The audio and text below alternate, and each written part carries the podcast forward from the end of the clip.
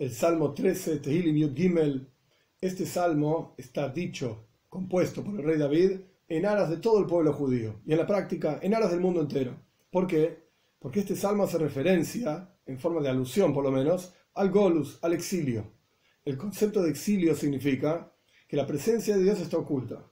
Exilio no quiere decir solamente no estar en la tierra que a uno le pertenece, que donde uno nació o lo, que sea, sino que exilio significa, espiritualmente hablando, la presencia de Dios está oculta. Incluso si uno está en Eretz Israel, la tierra de Israel, en Jerusalén, en frente al Kotel, frente al Beis Hamikdash, frente al templo, la muralla de los lamentos, como quieran que llamarlo, incluso ahí uno está en Golus, está en exilio, porque la presencia de Dios está oculta. Dios creó el universo entero para que su presencia esté revelada aquí abajo, pero que esa revelación ocurra a través de la observancia de mitzvot, 613 mitzvot para el pueblo judío, 7 preceptos para los gentiles, etc. Esto revela la presencia de Dios aquí abajo.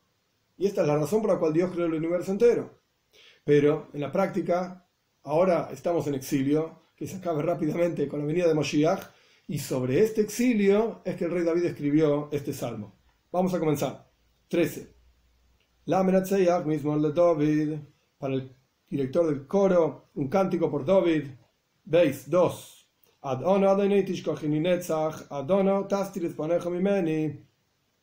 ¿Hasta cuándo, Dios? ¿Vas a olvidarte por siempre? Es una forma de leerlo. ¿Hasta cuándo vas a olvidarte de mí por siempre? O simplemente, ¿hasta cuándo vas a olvidarte de mí por siempre? Basta de olvidarse de mí. ¿Hasta cuándo vas a ocultar tu rostro de mí? 3. Ad oshis benavshi, ad yorum oivi ¿Hasta cuándo voy a tener que poner consejos en mi alma, es decir, pensar cómo superar todas estas dificultades? Sufrimiento en mi corazón durante el día. El que explica que en general durante el día la persona está ocupada en otras cosas, su mente está en los asuntos, los negocios, etc. Y se olvida que está en Golus, se olvida que está en exilio. Pero sin embargo el rey David está diciendo la actitud correcta. Así como decimos, tu salvación espero todo el día, de la misma manera, la actitud correcta, que es la que el rey, David está expresando, es, yo con Yoimam, incluso durante el día, mi sufrimiento por el exilio está en mi corazón, soy consciente de esto durante todo el día también.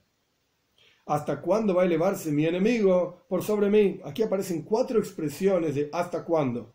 Entre el versículo 2 y 3, cuatro veces ad ana, hasta cuándo. El Midrash explica que esto se refiere a cuatro etapas del exilio del pueblo judío. La primera vez, ¿hasta cuándo Dios te vas a olvidar de mí por siempre? Esto se refiere a Babel, a Babilonia, cuando el pueblo judío se destruye el primer templo y son exiliados a Babilonia. El segundo exilio, Adano Tastiles Panejamimeni, ¿hasta cuándo vas a ocultar tu rostro de mí? Esto se refiere a Parás, Parás o Madai, Persia y Media. La primera Babilonia, el segundo Persia y Media. El tercer versículo, la tercera forma de Adana, la tercera vez, Adana, voy a tener que pensar diferentes consejos en mi alma. Esto se refiere a Yavan, a Grecia. Y la última, Adana Yorum, hoy y hasta cuándo va a levantarse, elevarse mi enemigo por sobre mí. Esto se refiere a Edom, a Roma, el último exilio que vivimos, que representa toda la sociedad occidental con sus valores, su falta de valores, etc. Estas cuatro expresiones de exilio, vamos a ver en el último versículo, el 6, por así decir, son respondidas con otras cuatro expresiones opuestas. Cuatro.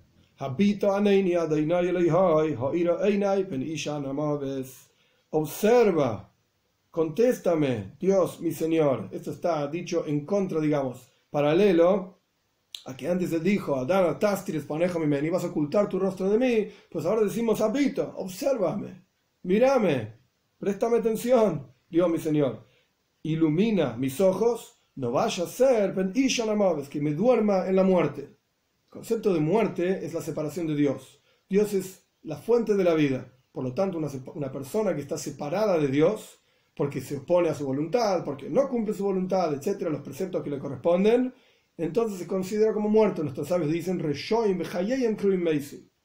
los malvados, que se refiere a, a aquel que está separado de Dios porque no cumple su voluntad, en vida se llaman muertos.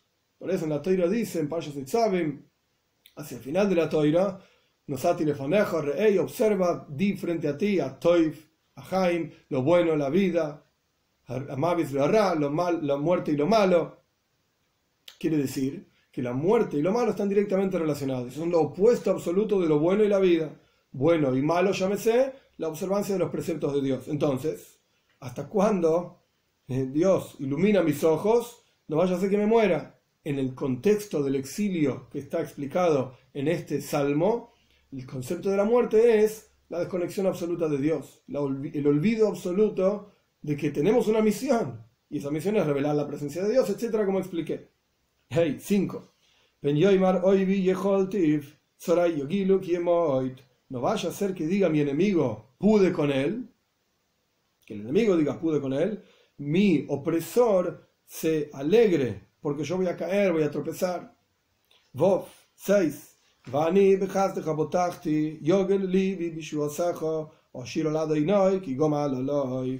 Y yo en tu bondad confié, va a alegrarse mi corazón en tu salvación, voy a cantar a Dios porque me concedió a mí bondades.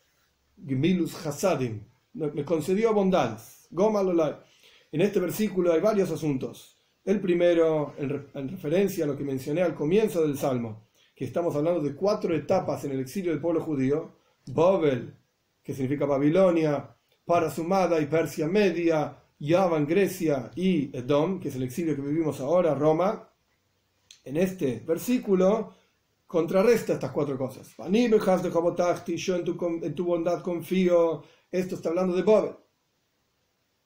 Esto está hablando de el exilio en Babilonia, frente al cual dijimos, ¿hasta cuándo me vas a olvidar por siempre? Confío en tu bondad. Yogel Libi se va a alegrar mi corazón en tu salvación. Esto está hablando de Paras Umadai, de Persia y Media frente a lo cual dijimos, Tastires ponejo mi y vas a ocultar tu rostro de mí, Yogel Libis, va a alegrar mi corazón.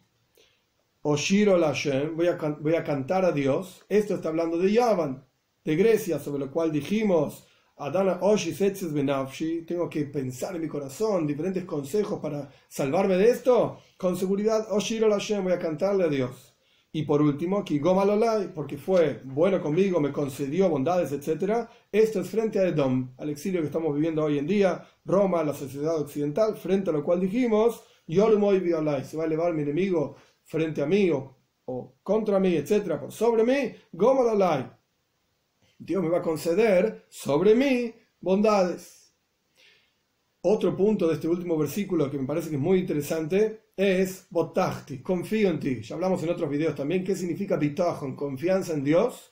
Básicamente quiere decir que uno está tan seguro de la salvación divina que no depende de, la, de los méritos que uno tenga. Por eso el rey David dice, en tu, en tu bondad confío, que no depende de mis méritos. Y la confianza quiere decir que incluso si no hay forma natural de que yo me pueda salvar de algún problema determinado, etcétera, Botachti, yo confío igual que Dios tiene capacidad infinita para salvarme. Y me va a salvar en la práctica. No solamente puede hacerlo, sino que lo va a hacer. Por eso ese nivel de confianza automáticamente genera Yogel Libi, alegra el corazón. Porque uno está seguro que Dios lo va a salvar. No hay ninguna duda.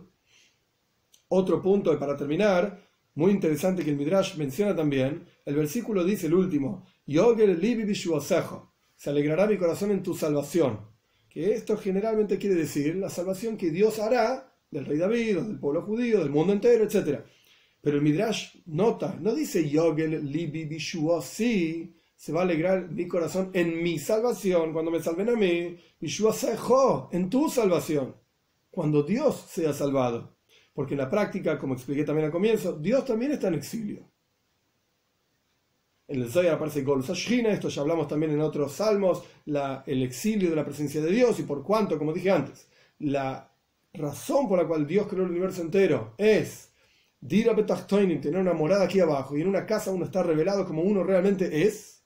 Por lo tanto, yo tu salvación va a alegrar mi corazón también cuando saquemos a Dios mismo del exilio a través de que nosotros estudiemos Torah, cumplamos con su voluntad, estemos vinculados a Él, etc., esto va a transformar el golus, el, el exilio, en Geula, en redención, y esto va a ser Vishuasejo, con tu salvación, y automáticamente va a generar Oshiro la vamos a cantarle a Dios con la venida de Moshiach pronto en nuestros días.